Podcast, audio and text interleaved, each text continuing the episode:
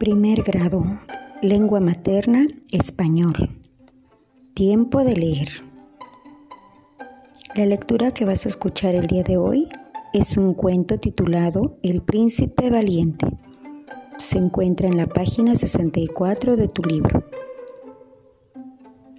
Era muy valiente el príncipe valiente, tan valiente que pudo matar mil dragones con su espada sin que se despeinara uno solo de sus rubios cabellos.